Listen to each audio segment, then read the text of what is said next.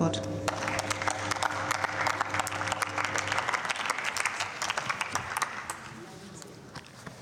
Sehr geehrte Frau Präsidentin, liebe Kolleginnen und Kollegen, kennen Sie eigentlich Gernot Hassknecht? Sie wissen schon, der heute Show Comedian, der sich in einer Lautstärke über die Politik aufregt, dass man seinen Fernseher eigentlich einige Stufen leiser drehen muss, außer man will Stress mit den Nachbarn riskieren. Ein bisschen so wie Gernot Hassknecht ging es mir auch, als ich im vergangenen Jahr die Diskussion zur Aufteilung des CO2-Preises verfolgt habe. Denn eigentlich gab es ja einen Kompromiss, der auf Regierungsseite ausverhandelt wurde. Die SPD-Fraktion war damit einverstanden, sogar die ehemalige Kanzlerin hatte zugestimmt. Nur die Unionsfraktion blockierte den Vorschlag. Sie war der Ansicht, dass Mieterinnen und Mieter die Kosten alleine tragen sollten. Und das, obwohl die gar keinen Einfluss darauf haben, welche Heizung in ihrem Keller steht oder wie gut ihre Fenster isoliert sind. Denn das alles entscheiden die Vermietenden, die den CO2-Preis in vollem Umfang an die Mieterinnen und Mieter weitergeben können. Allein dieses Verhindern langfristiger Lösungen für zig Mieterinnen und Mieter seitens der Union macht schon wütend. Jetzt, ein Jahr später, schießen bei uns infolge von Putins Angriffskrieg gegen die Ukraine die Preise zusätzlich in die Höhe.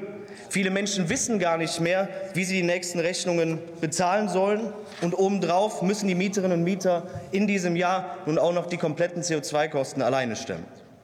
Und all das, weil die Union lieber Politik zugunsten der großen Bau- und Wohnkonzerne gemacht hat, anstatt Millionen von Menschen langfristig zu entlassen, liebe Kolleginnen und Kollegen. Und ich sage, diese Klientelpolitik und Ungerechtigkeit ist es, die Menschen auch an Politik zweifeln lässt und die einen wie Gernot Hassknecht vollkommen zu Recht zum Ausrasten bringt.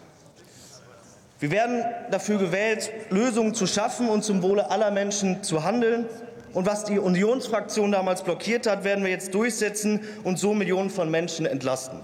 Genau das ist es übrigens auch, was wir als Ampel seit Beginn der Krise konsequent in allen Bereichen machen. Wir entlasten die Bürgerinnen und Bürger und tun alles dafür, dass wir gemeinsam gut durch diese schwierige Zeit kommen. Was wir jetzt wollen, ist ein faires System, in dem sich Mietende und Vermietende die CO2-Kosten aufteilen. Denn beide Parteien können etwas dazu beitragen, dass weniger ausgestoßen wird. Mieterinnen und Mieter durch sparsames Heizen und die Vermietenden durch Sanierungsmaßnahmen an der Gebäudehülle etwa oder durch den Einbau einer neuen Heizung.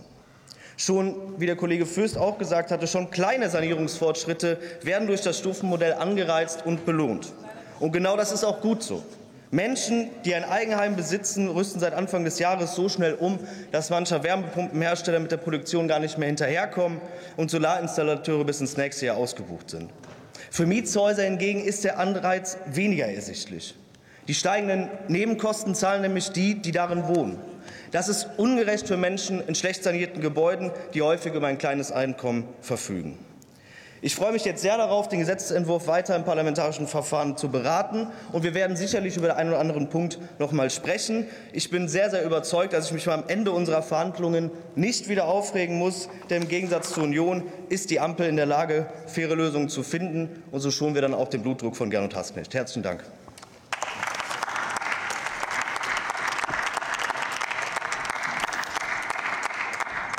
Der Kollege Dr. Jan